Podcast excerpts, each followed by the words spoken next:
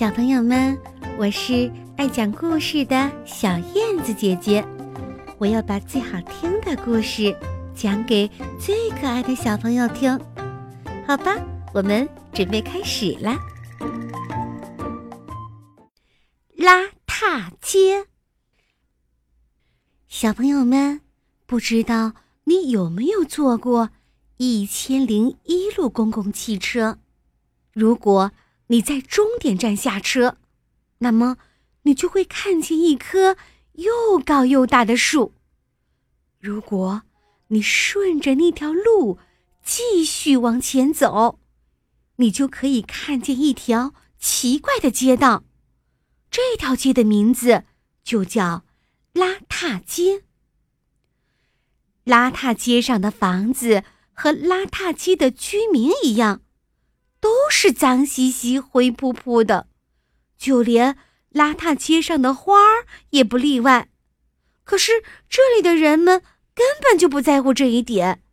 他们说：“本来本来这儿就是邋遢街嘛。”有一天，住在邋遢街一号的一个小女孩，到那棵又高又大的树下去玩。她那乱蓬蓬的头发。引起了一只小鸟的注意。这只小鸟呀，它正想筑一个鸟窝。它看见小女孩的头发，高兴地说：“呀，多好的一个巢啊！”小鸟飞到小女孩头上，它再也不肯下来。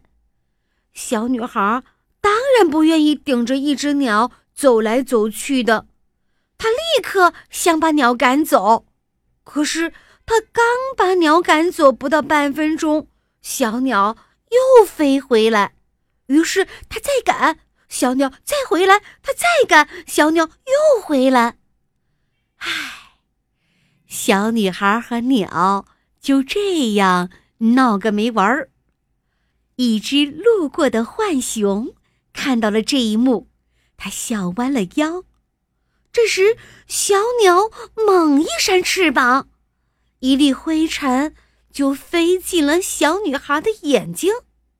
呀，这可不行！小女孩，来，你跟我来吧。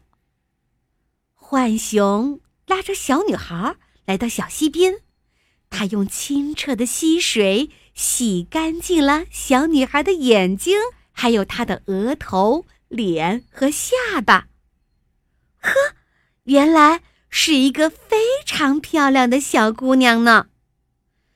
小女孩向浣熊道了谢，回了家。妈妈看见小女孩干干净净的脸蛋，再看看她乱蓬蓬的头发，她拿出一把梳子，给小女孩梳了两根漂亮的麻花辫，还给她换了一条漂亮的裙子。小女孩看见镜子中的自己，她开心的笑了。她喜欢现在的自己。小女孩的妈妈看看小女孩，再看看乱糟糟的房间，她才突然想起来，家里已经好久没有大扫除了。于是，她拿出了抹布和扫把。小女孩的爸爸回来了，他神奇的发现自己的家里和原来不太一样了。他说：“呵呵，我想我也应该去收拾一下我们的花园了。”小女孩的爸爸在花园里忙活了大半天，他除了草，给玫瑰花浇了水，还重新。油漆了房子外面的篱笆。他们的邻居住在邋遢街二号的一家，看见一号家里的花园像变魔术一样变得整齐又漂亮，于是他也开始收拾花园、打扫房子。三号看见二号这样做，他们也跟着这样做，然后是。四号、五号、六号、七号、八号、九号、十号、十一号，哇！最后，邋遢街所有的居民都打扫起来了自己的房子。听说那一天从邋遢街上运出去的垃圾，如果堆在一起，比街口上的那棵大树还要高呢。小朋友们，如果你现在乘坐一千零一路公共汽车，你在终点站下车，那么你就会看见那棵又高又大的树了。如果你顺着那条路继续往前走，就可以看见一条安静、美丽的街道。这条街的名字叫。